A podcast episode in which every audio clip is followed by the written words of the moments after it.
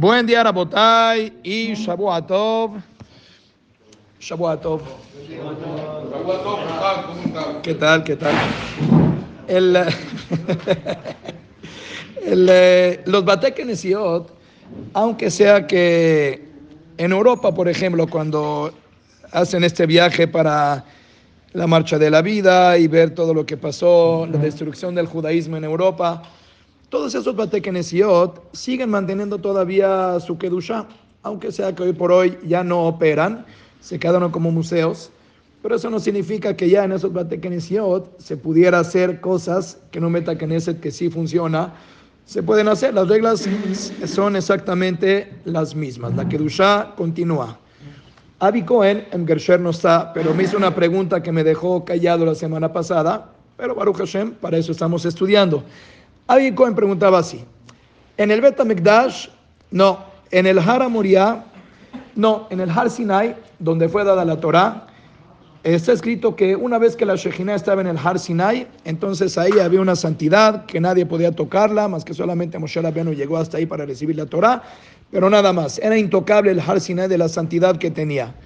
Sin embargo, una vez que la Shekhinah se fue del Har Sinai, terminó la entrega de la Torah, hoy por hoy Har Sinai no tiene ninguna santidad. La persona podría, así como se escala el Everest, podría escalar el Har Sinai, hacer un picnic sin ningún problema.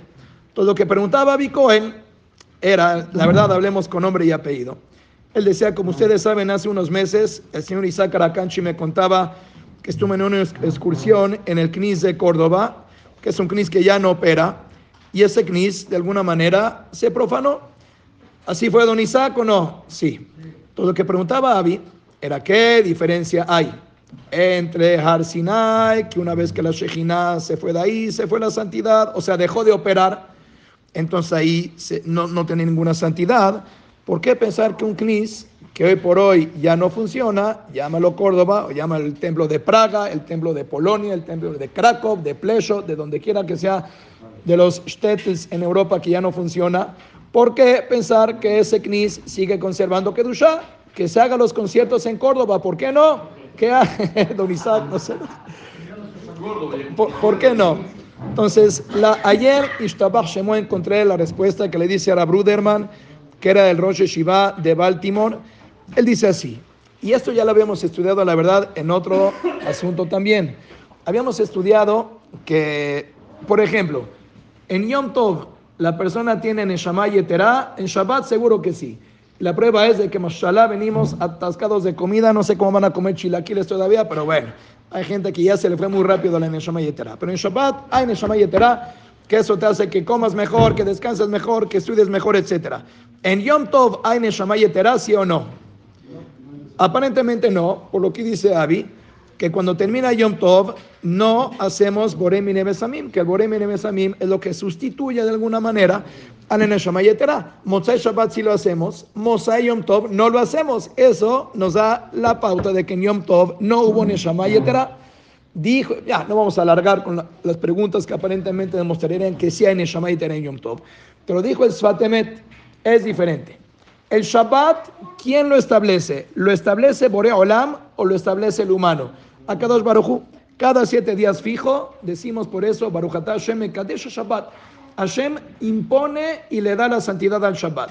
Entonces, la Neshama Yetera que tenemos en Shabbat, ya que Hashem le puso esa santidad al Shabbat, terminando el Shabbat, pum, esa Neshama Yetera que viene gracias a la santidad del Shabbat que Hashem la pone, se va inmediatamente terminando el Shabbat. El Yom Tov, ¿quién lo dispone? ¿El humano o Borea Olam? El humano, porque el humano es el que decide cuándo se hace los Hodesh y acorde a eso van corriendo las fiestas. La prueba es que decimos nosotros, Mekadesh Israel Beazemanim. Quiere decir, primero que nada, Israel es el que, santifica la fiesta. Decía el Sfatemet, una Neshama Yetera que vino a raíz de que el humano santificó el Yom Tov, esa no se va acabando Yom Tov. Y por eso no hace falta hacer Besamim. En Yom Tov hay Neshama Yetera. Pero es una Neshama Yetera que tiene más dosis aún que la del Shabbat. Porque el humano le dio la santidad al Yom Tov, no por Olam. Sale que cuando el humano le imprime la santidad a las cosas, tiene aún más nivel que cuando Hashem Baraj mismo le imprime santidad a las cosas. Para Hashem es más apreciado cuando nosotros santificamos algo que cuando Él mismo lo santifica. Y por ende, el Har Sinai, que Hashem le puso la santidad, terminando la entrega de la Torah, esa santidad se fue. Pero los Batekanesiot que están eh, absorbidos de qué santidad?